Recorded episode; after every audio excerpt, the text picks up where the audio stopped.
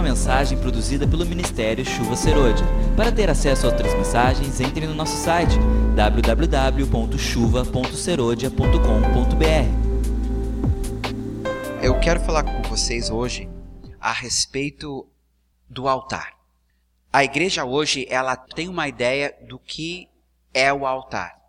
Normalmente, quando se fala em altar na igreja, a gente pensa no púlpito no palco, né? O altar é o púlpito, o altar é o palco, é onde se toca, se louva, se dança, se prega, se ministra. E é assim que se entende o altar. E se nós ficarmos só com este conceito de altar, eu acho que todos vão concordar comigo, depois de coisas que nós temos ouvido e coisas que temos visto, que vivemos um tempo secularizado em que os altares das igrejas se parecem mais com palcos de shows do que um lugar de adoração. E devido a uma preocupação crescente com o que está acontecendo nos nossos cultos, precisamos entender qual é o propósito do altar e o que é necessário para restaurá-lo. Gostaria que vocês abrissem suas Bíblias comigo em Gênesis capítulo 12, começando no versículo 7. Apareceu o Senhor a Abraão e lhe disse: Darei à tua descendência esta terra. Ali edificou Abraão um altar ao Senhor que lhe aparecera. Passando dali para o monte ao oriente de Betel, armou a sua tenda, ficando Betel ao ocidente e Ai ao oriente. Ali edificou um altar ao Senhor e invocou o nome do Senhor. Nós temos aqui dois incidentes onde Abraão constrói um altar para invocar o nome do Senhor. Daí diz no capítulo 13, versículo 1: Saiu, pois, Abraão do Egito para o Neguebe, ele, sua mulher e tudo o que tinha, e Ló com ele fez a sua jornada do Negueb até Betel, até ao lugar onde primeiro estivera a sua tenda, até ao lugar do altar que outra hora tinha feito. E aí Abraão invocou o nome do Senhor. O que levou Abraão a sair de Canaã e entrar no Egito foi uma grande seca por necessidade, ele se viu obrigado a entrar no Egito e buscar socorro no Egito. Durante todo o tempo que ele esteve no Egito, ele não construiu altares. Foi quando ele saiu do Egito e voltou para Canaã que ele voltou a construir altares. Me chama a atenção a importância dos altares. Nós não sabemos a origem dos altares. Lá em Gênesis, de repente, lá está Abel e Caim, ambos construindo altares.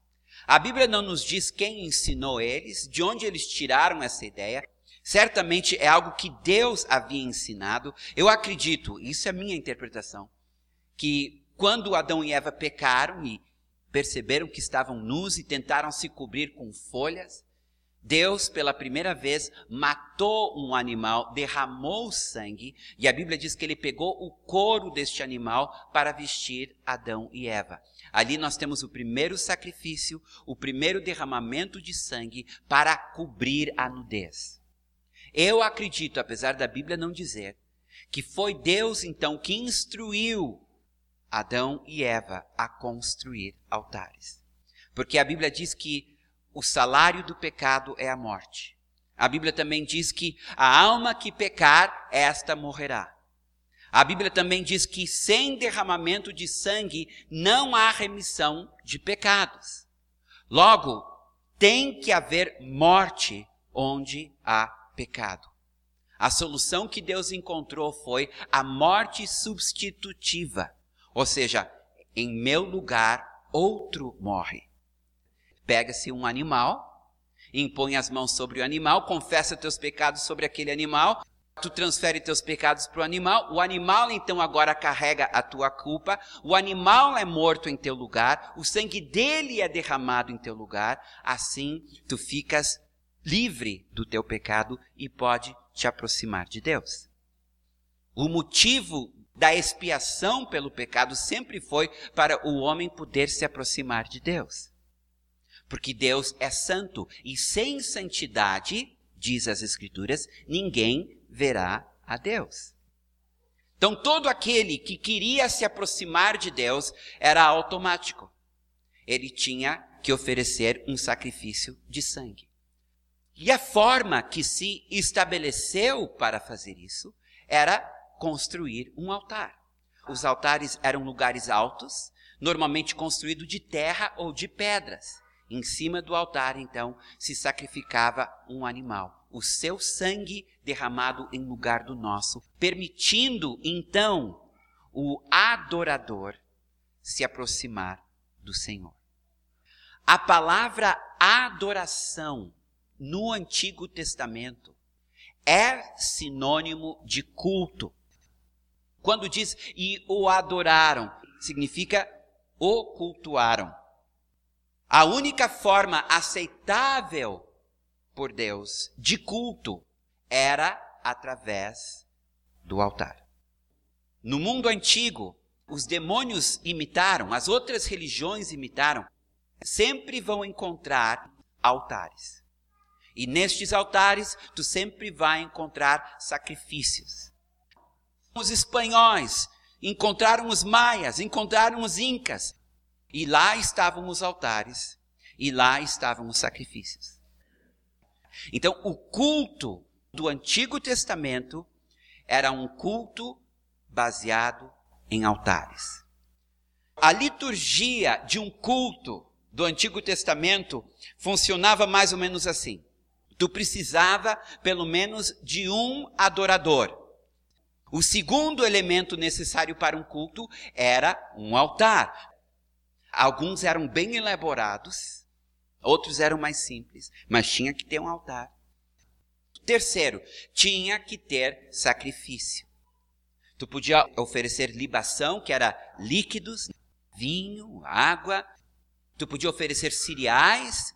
Tudo isso era válido, mas tinha que ter o sacrifício de sangue.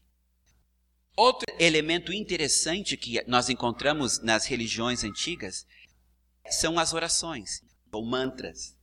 Havia algum tipo de comunicação verbal, muitas vezes com cânticos, muitas vezes com dança. Era nisso que constituía um culto. O que era central neste culto era o altar. Deus, ele vai com os hebreus ordenar esta prática do culto. Deus foi quem inventou o culto, apesar desse culto ter se deteriorado e se adulterado com o tempo por causa do pecado e da imaginação do homem, foi Deus que criou o culto, foi Deus que inventou o altar. Então, com os hebreus, com os israelitas, ele vai então regulamentar a prática do culto, a prática do altar. Êxodo, capítulo 20, versículos 22 a 25. Aqui nós temos as primeiras orientações de Deus a respeito do altar. Inclusive na minha Bíblia, o subtítulo é Leis acerca dos altares. Então disse o Senhor a Moisés: Assim dirás aos filhos de Israel: Vistes que dos céus eu vos falei. Não fareis deuses de prata ao lado de mim, nem deuses de ouro fareis para vós outros. Um altar de terra me farás, e sobre ele sacrificarás os teus holocaustos, as tuas ofertas pacíficas, as tuas ovelhas e os teus bois.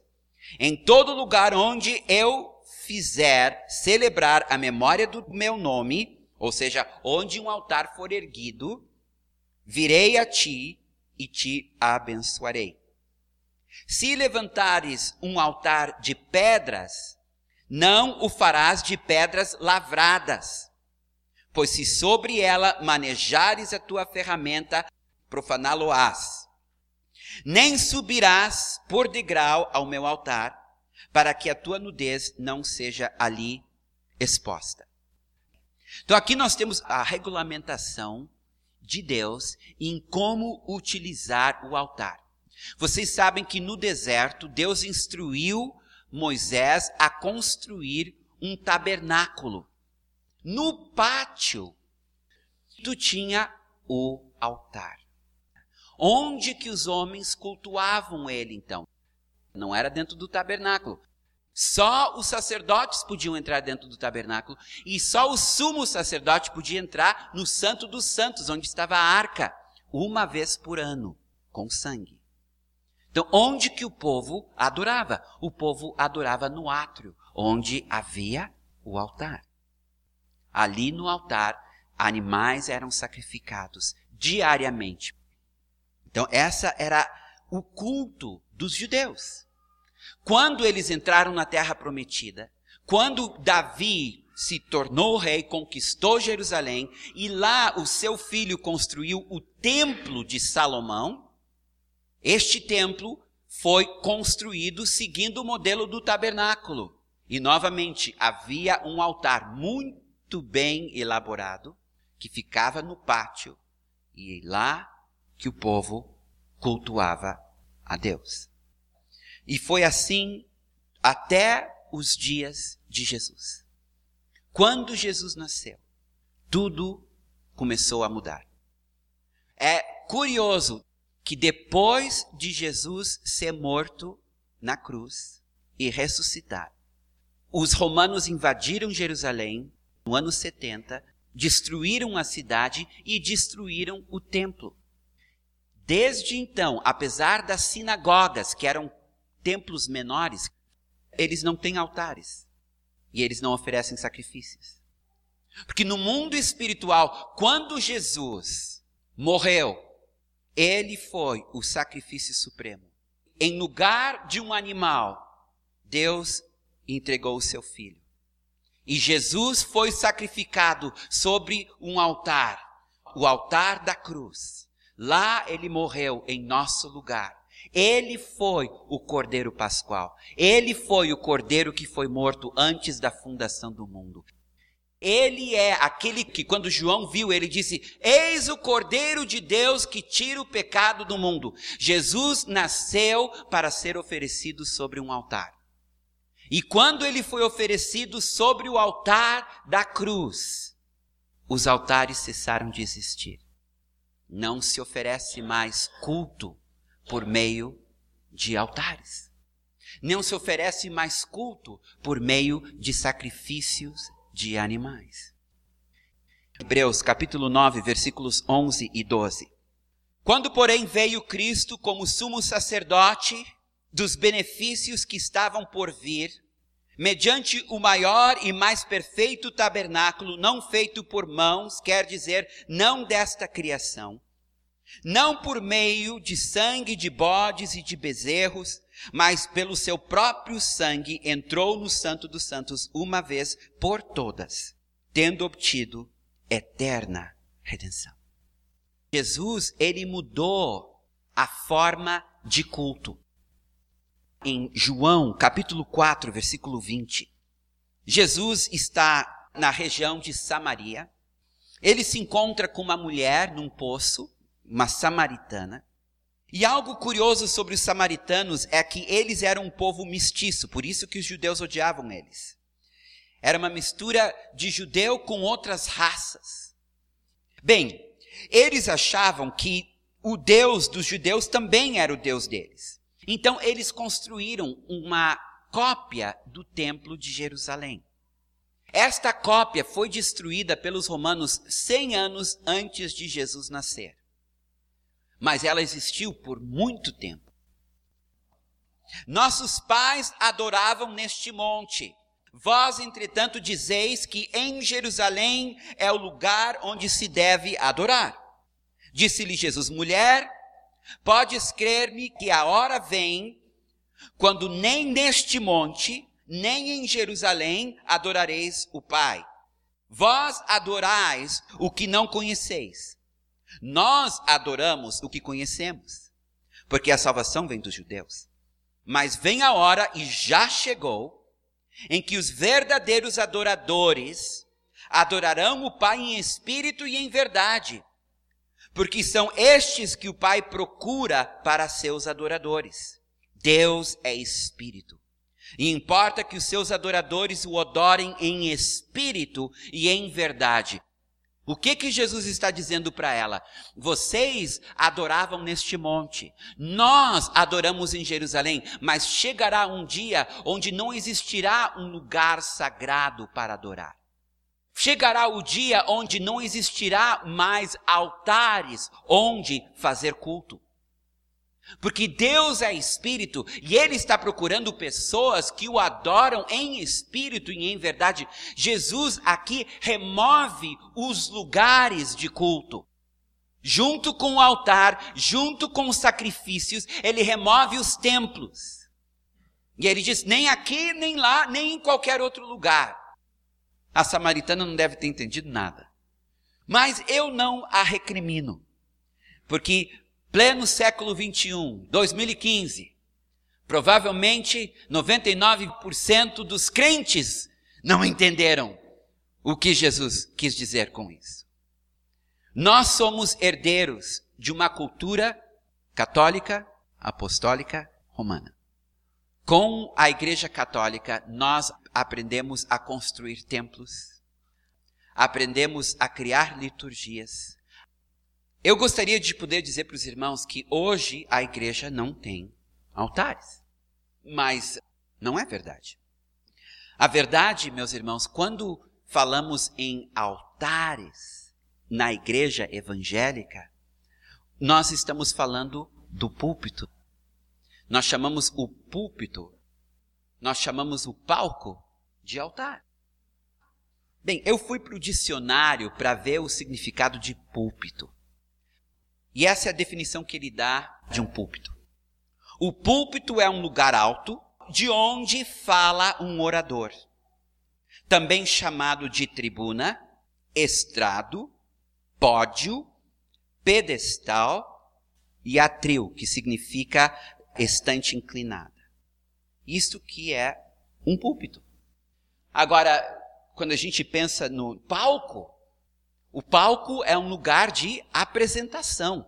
Eu não precisei nem ir para o dicionário para dizer isso para vocês. O conceito de altar é um lugar de culto onde se busca a Deus.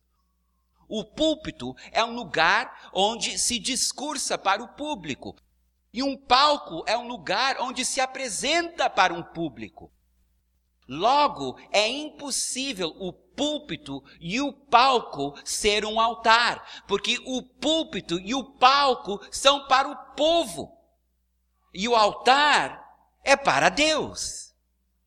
Então aí está um conceito extremamente equivocado, que cria dentro de nós uma ideia totalmente equivocada do que é santo. Nos anos 70 se começou a dizer assim, que a igreja não era um prédio, mas um povo.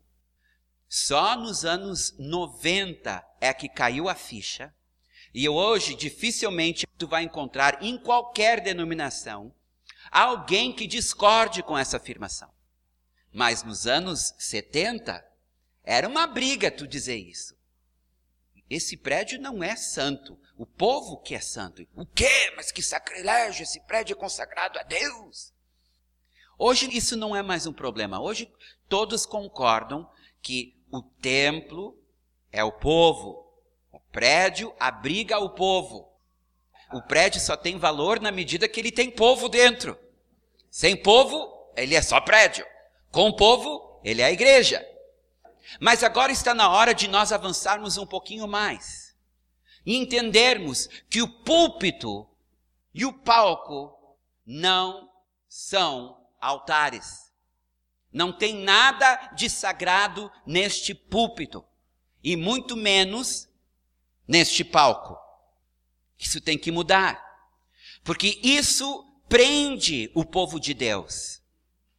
Porque significa que o único lugar onde o Senhor pode curar, o único lugar onde o Senhor pode libertar, o único lugar onde o Senhor pode salvar, o único lugar onde o Senhor pode se manifestar, o único lugar onde eu tenho que tirar meus sapatos é no altar.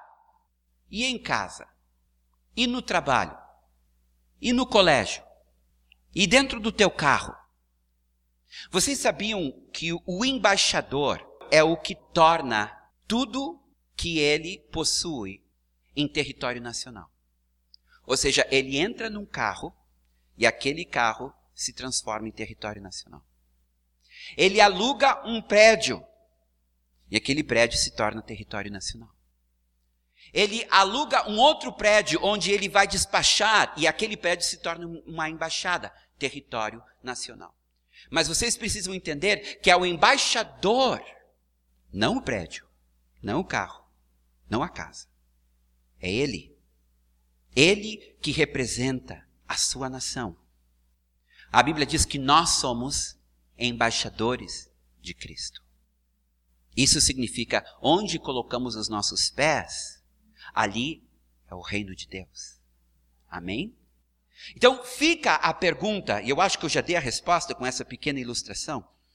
Se o púlpito não é o altar, se o palco não é o altar, ainda existe um altar? O que é o altar senão o lugar de culto? Isso não mudou. O altar continua sendo o lugar de culto, apenas ele não é feito mais de terra ou de pedras. Do que que ele é feito? Bem, vamos ver se as escrituras nos dizem. Romanos 12, 1. Rogo-vos, pois, irmãos, pelas misericórdias de Deus, que apresenteis o vosso corpo por sacrifício vivo, santo e agradável a Deus, que é o vosso culto racional. O que? O vosso culto racional. É a forma correta de adorar. Qual é esta forma correta de adorar? É oferecer o meu corpo como um sacrifício vivo, que traz um aroma agradável a Deus. Logo, se meu corpo é o sacrifício, a minha vida é o altar. Isso muda tudo. Era muito mais fácil do outro jeito. Eu só precisava me comportar como um crente no culto. No carro eu podia estar brigando com meu marido na ida e ele brigando comigo na volta. Bem, no meu caso, minha esposa, né? Eu brigando com a minha esposa na ida para o culto e depois ela brigando comigo na volta. Agora ficou melhor. 1 Pedro, capítulo 2, versículos 4 e 5. Chegando-vos para ele, a pedra que vive, rejeitada sim pelos homens, mas para com Deus eleita e preciosa. Também vós mesmos, como pedras que vivem, sois edificados casa espiritual, para ser de sacerdócio santo a fim de oferecer de sacrifícios espirituais agradáveis a Deus por intermédio de Jesus Cristo. Nós somos o prédio, nós somos o sacerdócio, nós somos o sacrifício e nós somos o altar. Isso muda tudo. Olha qual foi o problema de Abraão. Enquanto Abraão estava na vontade de Deus, ele vivia construindo altares por onde ele ia. Ou seja, ele cultuava o Senhor por onde ele ia. Eu comecei a aprender que eu podia ser um altar em qualquer lugar. Uma vez nós fomos na casa de uma irmã, eu acho que ela está aqui, eu espero que ela permita que eu conte essa história, mas se ela não permitir, eu vou contar mesmo assim. Ah, a filha dela não era convertida. No quarto dela, ela criou assim um, um altar para outros deuses, digamos assim. E essa irmã então um dia convidou a Lady e eu para irmos lá e ela disse: Olha, a minha casa, a opressão dentro da minha casa tá terrível. E eu sei de onde está vindo, está vindo do quarto da minha filha. Eu e a Lady dissemos para ela: Sabe, por que que tu seja um altar dentro da tua casa? Deixa o quarto dela como altar para os demônios, mas a casa é tua, sê tu um altar dentro da tua casa e proíbe os demônios de entrarem no resto da casa. Então ela disse: Vocês vão ficar dentro do quarto da minha filha e eu te proíbo de entrar no resto da casa, porque aqui tem um altar para o Senhor.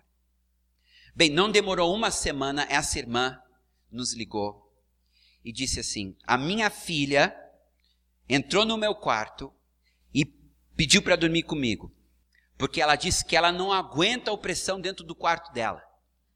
Ela disse que não sabe o que aconteceu e pediu para mim ajudar ela a pintar as paredes, que ela não quer mais grafite nas paredes. Ela quer paz dentro do quarto dela. A Bíblia diz que o fogo cai sobre o altar.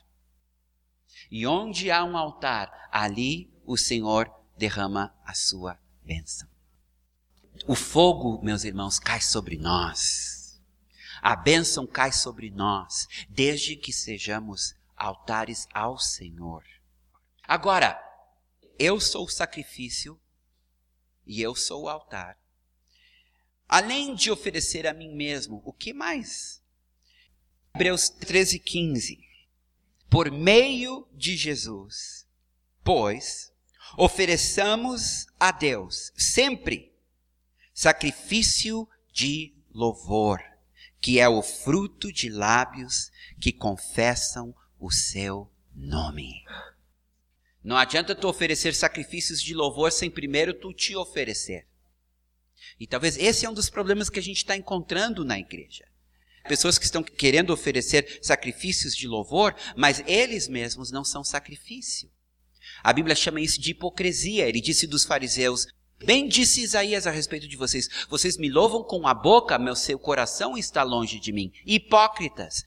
Vocês sabem o que significa a palavra hipócrita? Eu vou te dar a definição melhor que eu já encontrei: devoção fingida. Este é o religioso. O religioso é aquele que vai à igreja, mas o relacionamento dele são com outros seres humanos. Ele não se relaciona com Deus.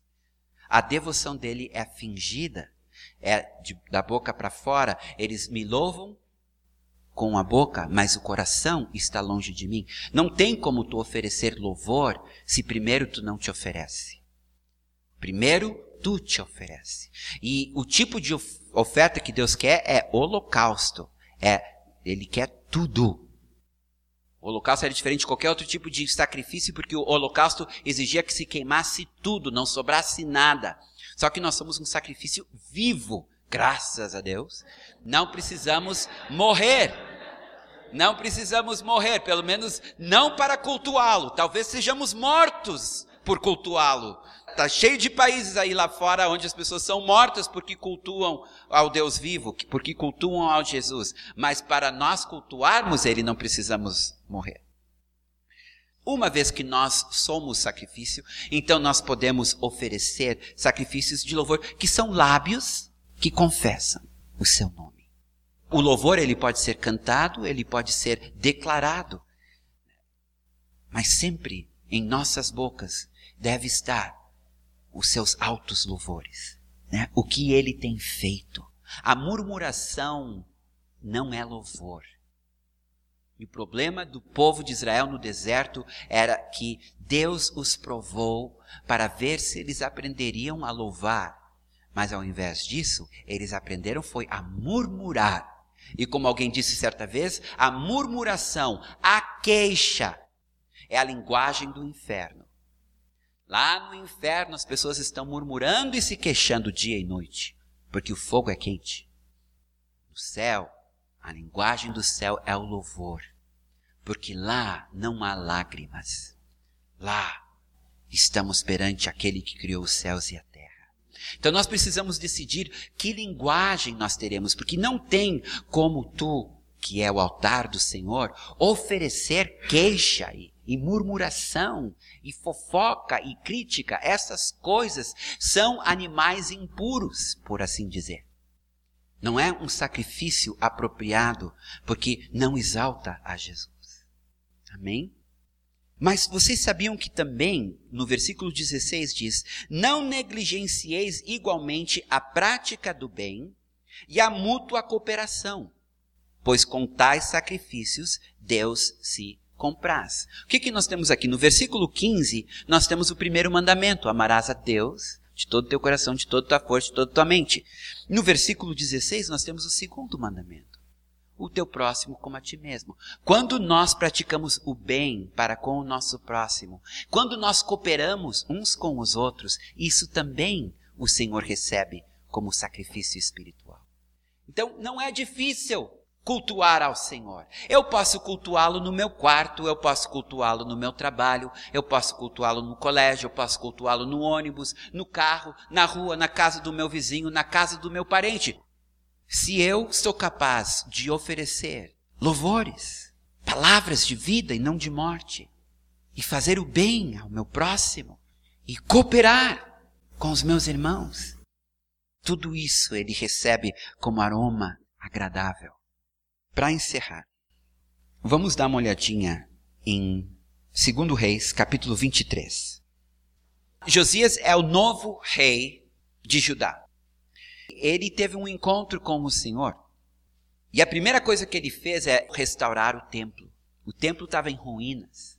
Então ele chama os sacerdotes, ele contrata alguns pedreiros, alguns carpinteiros, ele diz: Vamos arrumar esse templo que está decaído. E durante a arrumação do templo, eles encontram uma cópia da Bíblia. A Bíblia naquele tempo era só o Antigo Testamento, não tinha o Novo Testamento ainda, mas o Antigo Testamento já existia. E eles encontraram uma cópia da Bíblia. Ao lerem a Bíblia, se chocaram, porque descobriram que a maioria daquilo que estava escrito na Bíblia não estava sendo praticado. Pegaram a cópia da Bíblia, levaram para o rei Josias. E este é um problema na vida da igreja hoje. Nós temos muitas cópias, mas elas estão perdidas. Elas estão perdidas no nosso guarda-roupa, elas estão perdidas no nosso estante. Ninguém está lendo a Bíblia. E sabe o que, que acontece quando a gente não lê a Bíblia? A gente deixa de ouvir a voz de Deus e começa a ouvir outras vozes. Sabe que o homem é muito criativo, né? E nós começamos a inventar coisas. E começamos a fazer coisas que não são bíblicas, do tipo chamar o púlpito de altar. Então Josias, lendo a Bíblia, ele descobriu quanta coisa a gente está fazendo de errado. Nós vamos ter que mudar muita coisa aqui. E é sobre isso que nós vamos ler. Capítulo 23, versículo 1. Então deu ordem o rei e todos os anciões de Judá e de Jerusalém se ajuntaram a ele. O rei subiu à casa do Senhor e com ele todos os homens de Judá, todos os moradores de Jerusalém, os sacerdotes, os profetas e todo o povo, desde o menor até o maior. E leu diante deles todas as palavras do livro da aliança que for encontrado na casa do Senhor. Agora pulem para o versículo 4. Então o rei ordenou ao sumo sacerdote Euquias e aos sacerdotes da segunda ordem e aos guardas da porta que tirassem do templo do Senhor todos os utensílios que se tinham feito para Baal e para o poste ídolo, e para todo o exército dos céus, e os queimou fora de Jerusalém, nos campos de Cedron. Pulem comigo agora para o versículo 12. Também o rei derrubou os altares que estavam sobre a sala de Acás, sobre o terraço, altares que foram feitos pelos reis de Judá, como também os altares que fizera Manassés nos dois átrios da casa do Senhor. E esmigalhados os tirou dali e lançou o pó deles no ribeiro de Sidrom. Agora vamos para o versículo 21. Deu ordem o rei a todo o povo, dizendo: Celebrai a Páscoa do Senhor, vosso Deus, como está escrito neste livro da aliança. Vocês vão lembrar que a Páscoa para os judeus se chama Pessah, ainda celebrada hoje, na mesma época que nós celebramos a nossa Páscoa. E o que, que é o Pessah? O que, que é a Páscoa dos judeus? É quando eles celebram a noite que o anjo da morte veio sobre o Egito e matou todos os primogênitos. Moisés orientou os hebreus a pegarem um cordeiro, matarem esse cordeiro, colocarem o sangue desse cordeiro nos umbrais das portas.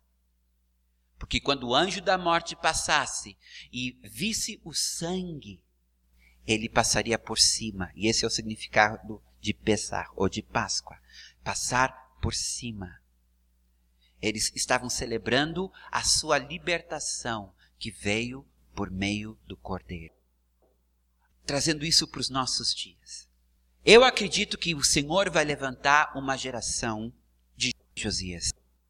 Uma geração que, diferente da geração anterior, que fechou a palavra de Deus e deixou de lê-la, ao reconstruir a casa do Senhor, que é feito de pedras vivas, ao redescobrir o livro, vai começar a restaurar a casa do Senhor. Porque Jesus vem para uma noiva sem mancha e sem ruga. E uma das primeiras coisas que nós vamos ter que restaurar, meus irmãos, é o altar da nossa vida. E remover os falsos altares porque eu vou dizer uma coisa: a igreja hoje está totalmente voltada para o homem, o culto de hoje está totalmente voltado para o homem. Mas na verdade, nós temos que nos tornar uma igreja cujo culto é para uma plateia de uma pessoa só. Guardem isso. Os nossos cultos precisam ser cultos para uma plateia de uma pessoa só é para Ele. Quando tu não gosta do louvor e tu sai criticando o louvor, eu não gostei, o louvor estava fraco, tu está dizendo, o culto que fizeram para mim hoje não foi bom. Porque, na verdade, o que se está fazendo é um culto para os homens. E nós, os homens, estamos sentados nos nossos bancos, recebendo este culto. A nós. Isso tem que mudar. Se nós queremos que o fogo caia sobre o altar, se nós queremos que a bênção venha sobre nós, se nós queremos a glória, se nós queremos a presença, se nós queremos Jesus entre nós, nós vamos ter que corrigir este sério desvio, onde nós estamos cultuando o homem, estamos fazendo culto ao homem, e para Deus isso é idolatria. E quando a gente leu aquela primeira lei, a lei dos altares, a primeira coisa, não tereis outros deuses perante mim.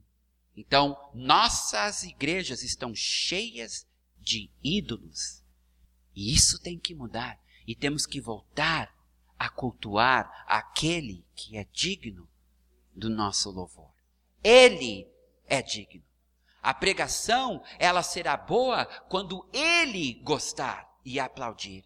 Quando a pregação for a palavra dele e em nós o Espírito do Senhor diz amém. Então nós podemos dizer: o Senhor foi glorificado hoje através da palavra que nós ouvimos. Os que estão tocando e dançando aqui na frente, eles nada mais são do que aqueles que estão nos conduzindo ao Santo dos Santos. O papel deles é nos conduzir e não fazer show para nos entreter. Eu não tenho isso como um culto ao Senhor. Eu não acredito que o Senhor olha e diz assim: pô, que bacana aquelas luzes piscando lá embaixo.